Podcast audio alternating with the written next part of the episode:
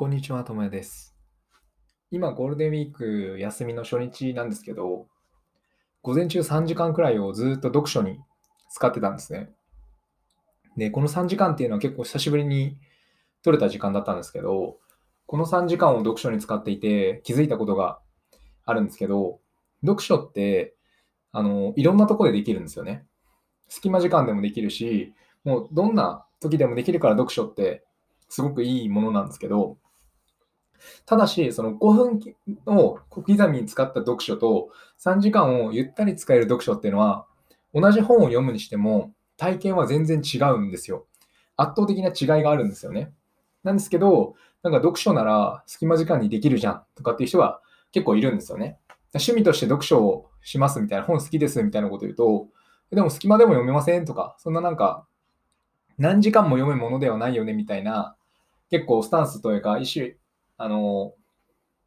認識を持ってる人は結構いるのかなと思うんですけど、もちろんそういう認識もあるんですよ。小刻みに読める。例えばよく本を読む人で言うと、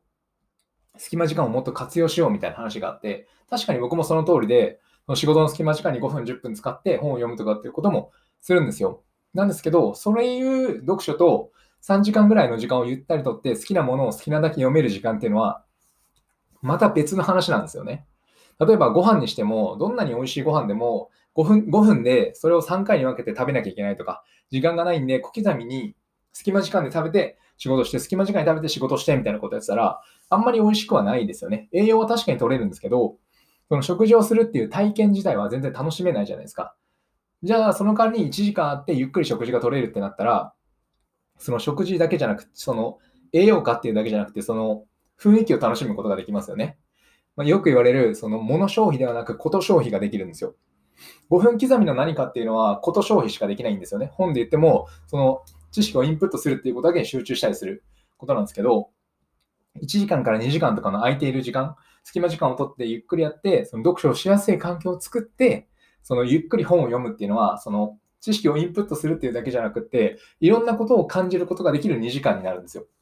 なんで、あ、なんで物消費ではなく、ん？物ではなく、ことを消費できるんですよね。5分だと物でしか消費ないんですけど、2時間だとことを消費できるんですよ。まあ、ことっていうのはつまり、あのよく言われているのがコーヒーで例えられてるんですけど、えー、物っていうのはそのコーヒー自体ですね。でことっていうのはそのコーヒーと、そのコーヒーを飲む場所であったりとか、空間であったりとか、すべての環境も含めたものをサービスとして捉えるよっていう話なんですね。だこれをあの読書とかも同じで、小刻みに読書するっていうのは確かにいいんですけど、ただそれだけじゃなくて、2時間ぶっ続けて本を読めるとかっていうのの体験という意味でも読書っていうのはすごいいいものなんですよね。そっちの2時間と5分っていうのは、もちろん同じインプットだとしても、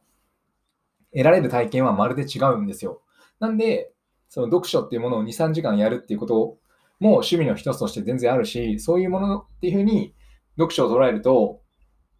すごい楽しくなるんですよね。いろんなことに使えるというか、5分の小刻みでもや使えるし、3時間の大きな時間も消費することができる。で、かつ生産的に何か新しいことでつながるっていう意味で、すごくいいよなと思うので、僕も最近読書はその隙間時間にしかできてなかったんだけど、ゴールデンウィークで長い休みがあるんで、3時間くらい取って読書してるんですけど、あ、こういう読書の楽しみ方もあるよなというか、こういう読書があるから隙間時間でも読書を楽しめる。両方を楽しめるっていうのが、まあ、趣味を読書にできる、するっていうことの意味なのかなっていうふうに思ったので、まあ、ぜひそのやっぱり忙しくなると、まあ、5分10分の隙間時間で何回か読むくらいしかできないと思うんですけど、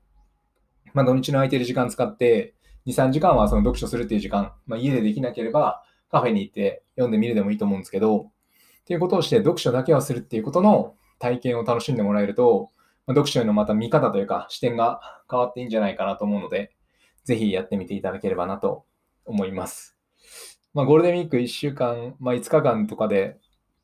まあ、コロナ禍で今、外にも出れないと思うので、まあ、本を3時間読むとか4時間読むとかっていう経験をしてみると面白いんじゃないかなと思います。なので、ぜひ